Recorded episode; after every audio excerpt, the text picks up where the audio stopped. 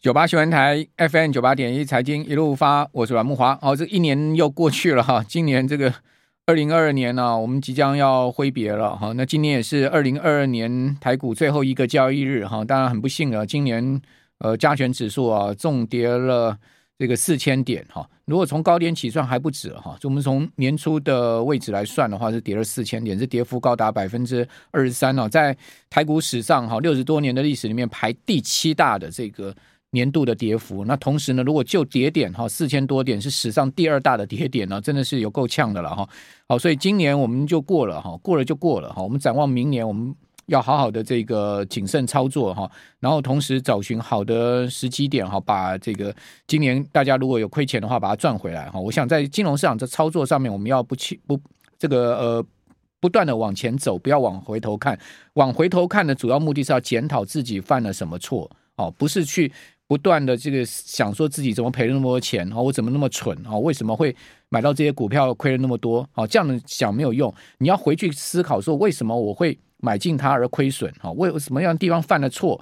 我的操作策略有什么问题？那展望未来，我要怎么样改进？哦，而且我们要永远往前看，正面思考。那金融市场呢，永远是让你有机会把钱赚回来的地方了。那所以我一直在跟我们的听众朋友讲，股票市场不是那么好赚，它永远有很大的风险，但它永远有很大的利润。风险跟利润它永远是对等的。好，就单是呃，你的操作策略正不正确，你的市场方向对不对？好，那今天我等一会儿要跟各位报告哈，我对于美国明年经济的四种预估，我的个人的预判是什么？等下跟各位报告之前呢，最近我们在留言板上有很多听众朋友啊讲说，哎呦，怎么为什么最近啊那个呃手机 APP 都听不到呃财经一路发哈，听不到九八的节目？事实上不是听不到，而是说有一些啊呃第三方平台啊。那这些 App 呢，它会有一些连接上面授权的问题，那这些就不是我们能掌握的了，好，所以听不到是因为连接授权的问题，所以我们会请我们的听众朋友、观众朋友，如果您要在手机啊、平板上面听我们的节目的话，请记得看我们影片下面的说明栏，有连接我们电台的官网上面的这个 App，你可以点进去下载，然后你听就绝对没有问题。所以我这边再次跟我们听众朋友讲，哦，这个如果您是使用其他第三方平台的话，哦，那有可能会听不到，哦，也有可能会听得到，这个就不是我们能掌握的哈，因为这有涉及到所谓的呃授权的问题啊，连连接的问题。那当然第三方平台我们也很感激他们把我们电台的 节目放上去，让大家可以听了。哦，但我想大家会去下载第三方平台 App 的主要原因是因为方便嘛，因为你一个平台可以所有的电台都听，但问题就是说。它会有一个授权的问题，好，这就是我们无法去 control 的地方，也请各位见谅，哈，啊，并不是说我们的节目在手机上或者在平板上不能听，而是因为这是呃这个授权的问题，所以您最直截了当的方式就是下载我们电台的这个呃 app，我们电台官网的 app 啊，那在我们的影片说明栏下面，大家连结点下去看都可以看得到。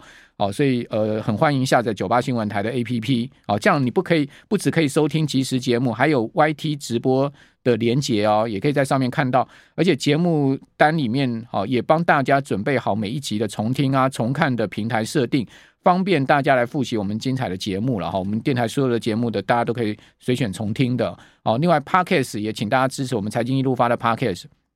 好，如果各位有在呃 Podcast 的商业或者新闻这个分类里面，都可以找到我们财经一路发，甚至呢，在 Podcast 每一天的两百大热门节目呃热热门单集里面，你也可以看到我们财经一路发的节目，在里面也都有好多集的这个重复在这个两百大。好，另外呢，这个百大。两两百大热门节目，我们财经一路发也是在里面。所以，听众朋友，如果您喜欢听 Podcast 的话，也请支持我们财经一路发的 Podcast。哦，当然也欢迎大家支持我们丰富平台，然后包括听阮大哥的直播节目。哦，我们都会在呃新的新的一年，要二零二三年持续的啊，在我们的岗位上面跟大家。共同度过哈，明年可能比较艰困的一年。不过我要跟听众朋友报告，就是说，其实艰困虽艰困，我们也不是没有遇过经济衰退，我们也不是没有遇过股市的大跌熊市，我们都遇过，我们不是都走过来了吗？所以重点在于我们回回想过去，当下恐慌其实不就是一个最好的呃入市的机会吗？哦，所以往往我们必须要正面去思考哈。呃，经过今年这么大的跌，是四千点的下跌，讲实在的，我认为啊。好，明年的风险已经没有这么大了。好，虽然很多人还是很看坏明年，不过我个人倒是乐观以对明年。为什么这样讲？至少我们现在基期比今年初低很多嘛。今年基期年初的时候一万八千点，我们现在是一万四千点，我们已经少掉四千点的基期了。所以相对基期的风险就降低很多了。我相信我们的听众朋友、观众朋友能了解我这件这个看法的一个出发点，就是基期的风险小很多。台积电从将近七百块跌到剩下四百五十块，基期已经低很多了。个别股票也是一样。啊，联发科从上千块跌到剩下六百多块，说基期已经低很多了嘛，所以基期的风险已经下降。啊，那现在目前我们面临到什么风险？我们现在面临到经济考验的风险。好，年初的时候有谁觉得经济不好呢？有谁在喊衰经济呢？喊看空经济？没有。那时候大家认为经济一片这个大好，哈，那认为台股要上两万点，台积电要上八百。但是就在那个当口上，我们看到整个市场的情况是急转直下。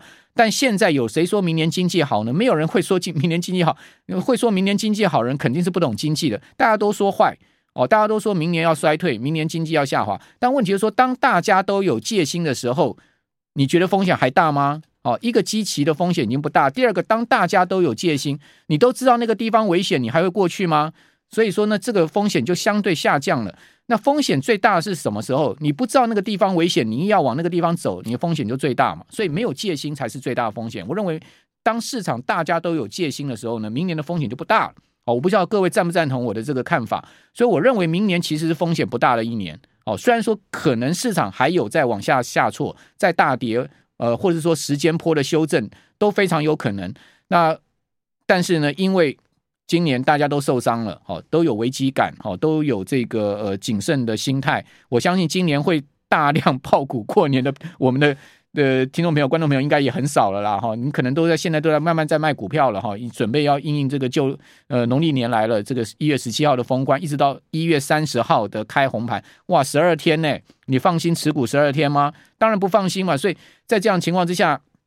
跟往年啊，过去两年都是高持股过农历年，因为每一年农历年前，过去两年都说哇，隔年一定大好，隔年一定大好，要包高包高持股报过年没问题了哦。美美国的经济大好，在这段时间不会有什么样的大问题出现。可是连续两年开红盘都大跌嘛，那今年明年这个一月三十号开红盘会不会大跌？我看大家应该就不会大跌了。为什么？因为大家都是没那么多股票了，是不是？所以这个市场往往是这样子。我我我最近也有一连串，因为我们最近比较。多请假，很抱歉，然后就最近主要就是说年终到了一些演讲，哦，这个很跟听众朋友再次说声抱歉，哦，那其实我也真的也挺少休假的，有 一年三百三百六十五天，只要是一到五都会坐在这个地方跟听众朋友一起过过今天一天的这个两个钟头。事实上，在这个两个钟头是我人生非常愉快一天之中的两个钟头，因为可以跟听众朋友谈谈我的看法啊，然后呃也吸收一下来宾的新知啊，然后同时呢也。呃，看一看今天最重要的消息，做一些整理哈，对我自己个人投资也好，对呃我对事情的观察也好，都有很多的帮助。那当然，我也把我自己的观察跟心得来提提供给我们的听众朋友、观众朋友来思考跟呃参考了哈。那这呃除了这个呃有有时候有一些这个其他事情以外呢，我大部分都会在这边呢。就是说，今年我其实也比较少请假，就是最近比较多请假，是因为。有一些这个活动，好，那这些活动已经告一段落。那我要跟大家讲，其实呢，在活动里面，我就跟那个现场朋友要讲说，其实我认为金融市场啊也不难理解了，最主要就三个面，哦，技术面、基本面跟心理面。我这我就问现场的朋友是说，你们觉得呢？这个金融市场哪一个面最领先呢？诶，结果有人说心理面最领先，有人说呢，呃，基本面领先，但是就很少人讲技术面领先。我要跟各位报告，我二三十年在金融市场的经验是技术面是最领先的，基基本面才会跟上，最后落后的心理面。换言之呢，大多数人的心理都跟市场呈现相反的状况，也就是说反市场心理非常的明显。换言之呢，这个金融上为什么会是八零二零法则？百分之八十的人赚钱，百分之八十人赔钱，百分之二十人赚钱，就是因为大多数人都看错嘛，对不对？所以回到了我刚刚所讲的，呃，心里面这个因素来看，大家对明年都很大戒心的时候，反而风险就不大。你今年初有谁跟你讲不好？今年初有谁跟你讲熊市会来？没有嘛？你一月讲熊市会来，那真的就是你真的是太厉害了啊，对不对？我至少我我我回顾一下今年市场，我主持这一年的节目。我还在一月、二月的时候，没有听到哪一个分析师或哪一个来宾敢非常肯定跟大家讲说，啊，今年会超级大跌，然后熊市要来。我个人对熊市的判断，到今年我也是到三月份的时候，将近三月三月中的时候，我才在我的节目敢讲熊市两个字，因为我知道我讲熊市这两个字讲下去会有一定的影响，哦，以及以及呢，大家会有一定的这个呃呃反应，所以我也很谨慎用词了。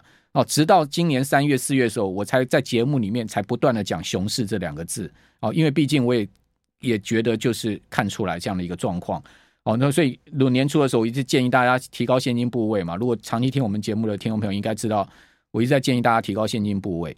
好，尽尽管像我个人是已经大幅提高现金部位，我不免今年在股市我还是 loss 还是损失的。为什么？我不可能完全零持股，我最少还有二十趴、三十趴的持股，但二十趴、三十趴的持股还是赔钱嘛。哦，但没有关系，明年赚回来。我们这边休息一下，等下回到节目现场。九八新闻台 FM 九八点一财经一路发，我是阮木。今天要跟大家讲美国经济明年我估计的四种可能的情况哈。那事实上就回到我刚前一段所讲的。不管出现哪一个状况，我觉得后面其实股市跟债市的机会都非常的好，因为毕竟今年的这个股债双跌啊，也是非常罕见哦。比如说我们讲说美国这个投资等级债吧，哈，美国十年期国债的这个价格最高的时候曾经跌到十八趴，这事实上在过去百年的历史之中，你可以看到一年美国国债价格要错跌。达到接近两成。另外呢，企业债的价格，企业整体企业债指数跌幅超过百分之二十啊，这是非常少见的。好，所以债市也大幅的折价，哈，打八折，这个在在在一年打了八折的这样债券价格是非常非常少见的。过去一百年，呃，可能没有出现过一两次哈，呃，甚至我看到资料说是。百年来最大的这个债券市场的一个跌势就是今年。那另外股市呢，也是出现零八年来最大的跌势哈。美国的四大指数少则跌十趴，多则跌到将近四成哈。这个费半指将近四成。那股债双跌的结果呢，全球资产大幅蒸发哈。那全球的科技股呢，资产价格大幅的这个减损。好，所以在这样的一个大打折、跳楼大拍卖的情况之下，你说。明年是不是有一个非常好的机会呢？如果明年再经过最后一个阶段，好，也就是说经济挫败，哈，经济呃造成企业获利下跌啊，估值再修正，哦，那真的就是一个非常好的机会。所以，呃，我们应该展望明年是用乐观的情绪来面对它哦，而不是用悲观的气氛哈去看待股票市场。我觉得，呃，其实大胆的人呢，已经可以做分批的定期定额啊，比较大额的一个分批的这个。这个呃布局了哈，那当然比较谨慎保守，我们还是多留现金，等待明年二季三季的时候哦，这个选择择优的时机出手哦。不过明年一整年的行情啊，我觉得大概要大涨的几率不大了哈，呃，先下后上的可能性比较高。好，现在一般市场的看法是这样，不管美股台股一样，先下后上。好，到呃年底的时候，大概呢就是维持一个小幅的全年的正报酬。好，因为台股啊连续连跌两年，在过去六十多年的历史经验里面。没有出现过第二次，好，也就是说呢，我们也只出现过一次。昨天杜金龙杜大师来的时候，不是跟大家讲了吗？民国七十年跟七十一年曾经出现过台股连续跌两年，哦，但是呢之后就之后之前都没有出现过加权指数连续跌两年，所以这几率非常低啊，一甲子就一次。那如果明年台股再跌的话，就是再出现另外一次的历史记录了哈。那我个人觉得这个几率不甚大了哈，明年也许全年收一个小涨，个位数的涨幅有可能了哈。你那那如果说要跌的话，也可能是跌一个个位数的跌幅了。你说在降今年降跌二十几趴的可能性，真的应该不高了哈。哦，但是呢，年终呃全年之中的第一点有没有可能跌二十趴呢？当然是有可能哈。哦，所以说跌下去之后拉一个下影线，如果你年线来看，拉个下影线的可能性是蛮高。为什么呢？因为整个经济的情况确实不好。你可以看到我今天第一张图表给各位看一下。哦，从中研院、中央银行、台中院、中经院、主计总处、台经院，我们看到明年的 GDP 没有一家估啊，哦是超过三趴的哈。最乐观的是中这个呃。呃，这个中经院哈，他现在目前看到的 GDP 的预估值是二二点七二，我想中经院应该会在修正了哈。还有主计总处是二点七五，其他的各位看到，呃，都是在二点五上下哈。那中中研院是最低是二点四一的一个 GDP 的预估值啊，就是预估啊。还有就是这个外销订单，好，我们刚刚前面一段有讲，十一月外销订单年减二十三点四趴，你会看到所有大项全部都是明显的衰退的情况，所以从出口接单好到。这个出口的一个情况，那到 整个经 GDP 的这个情况，就显示全世界经济情况，明年上半年是一片暗淡。所以呢，即可预估的图像有三个。第一个呢，全球性的经济大幅下滑或衰退哦，如果糟糕的话就是衰退。那企业营收跟获利呢是肯定要衰退的了哈。呃，现在我看到这个美国大投行啊，对明年标普五百啊，他们的每股收益的预估啊，今年是。二百二十一块美金，好，今年的全全年的这个收益是二两百二十一块美金。那明年呢？好，这个比较悲观的是看一百八十五哦。你可以看到一百一百二两百二十一到一百八十五，那个呃衰退的幅度是非常大的哈。那乐观一点的，大概也就是看两百二十附近，就是认为说明年一整年美国企业是零成长哈，在获利的部分是零成长。好，所以企业营收的下滑跟获利的衰退已经是可以预估的图像。另外，失业率的上升也是可以预估的图像。不单台湾失业率上升，美国失业率也会上升，全球整体的这个劳工啊，哈，都要饱饭碗哈。那最近能源价格的大幅花下跌，已经说明市场对明年经济悲观的预期。那美元的反转哦，也说明了明年美国经济可能衰退图像。美元指数今年最高到过一一四点七啊，这是收盘的最高。那美元指数呢？今年一度涨了，升值二升了二十趴，好，但是呢，从九月以来，美元指数跌掉十趴，好，全年的升幅呢，现在目前大概是九趴多，好，台币今年也是贬了快十趴，也是九趴，就反映这个美元全年升幅大概差不多的幅度哈。那美元的这个下滑呢，最主要也反映明年美国经济的不振，好，就是它已经先跌。那台湾的经济情势，我个人看哦，这个从外销订单断崖式的下坠，明年台湾出口绝对不乐观哈。明年 GDP 呢，甚至是面临保二大作战哈。那外需无力，只能靠两钱支撑啊。什么叫两钱？我称之为第一，政府撒钱；第二呢，政府发钱。哦，发钱是什么？四千五百亿的税收超增要还税于民嘛。哦，讲难听点，财政有没有真的很好？我前一段有讲，财政当然没有很好。哦，但是呢，现在要振兴内需，好，他也只能把钱先发下去。哦，今年。我称之为叫保护的大逆袭，好，就是防疫保单，哈，两千亿这样发下去给给这个台湾的这个染疫者，哈，然后拿了两千亿这个产险公司的钱拿去花，好，这个振兴内需，好，所以我称之为呃保护对保险公司的大逆袭。那今明年是什么呢？明年一样有两千亿，就政府要发钱两千亿，那不可能产险公司再做冤大头了嘛，对不对？保险公司不可能再做冤大头，所以呢，就变成政府要花发钱，这个叫做政府撒政府发钱，好，所以两钱是哪两钱？政府发钱跟政府撒钱，哦，撒钱就是扩大政府支出，哦，因为明年固定民间的固定投资呢也会下滑，哦，就是说成长力道也会下降。经济不好的情况之下呢，出口不振，然后固定民间的固定资民间的固定投资呢，哦，民间的资本支出也下滑，这个成长力道下滑，只能靠政府的这个呃扩大支出，好、哦、拉抬一定 GDP，但是呢没有办法把 GDP 拉得非常像样了哈，因为只能至少去确保一定的 GDP 啦。啊，因为这是最基本能做的事情啊，就财政政策、货币政策，货币政策没没得发力嘛，只能有财政政策发力。好，你看到美油今年全部跌掉了哈，那美元指数高档的反转，这都非常明显。好，所以最终呢，回到美国明年的经济会不会好？各位可以看到联准会十二月的 FOMC 会议出来的结论。好，明年的 GDP 从原先的一点二修正到一点五。二零二四年的 GDP 呢，从一点七修正到一点六，也就是说，联准会 focus 啊，一直到后年 GDP 也都是低度增长哦，一点六的增长，但失业率是居高的哦。你可以看到，它明年的失业率是调到四点六，后年的失业率也是调到四点六啊，都是四点六、四点六。就是说，换言之，失业率是下不来哦，就业情况这个不会好转哦。GDP 呢，呃，你可以看到它小幅的这个。呃，微幅的增长，但是通膨还是很高。你看，三点五、二点五的核心 P C 的一个增长，哦，所以在这样情况下，它维持高利率五点一跟四点一，哦，所以一直到明年都还会有四点一的一个联联邦基金利率。那这样的一个情况是什么意思呢？哦，就是我这样讲四种几率给大家这一块看一下：硬着陆、软着陆、停滞性通货膨胀跟温和衰退。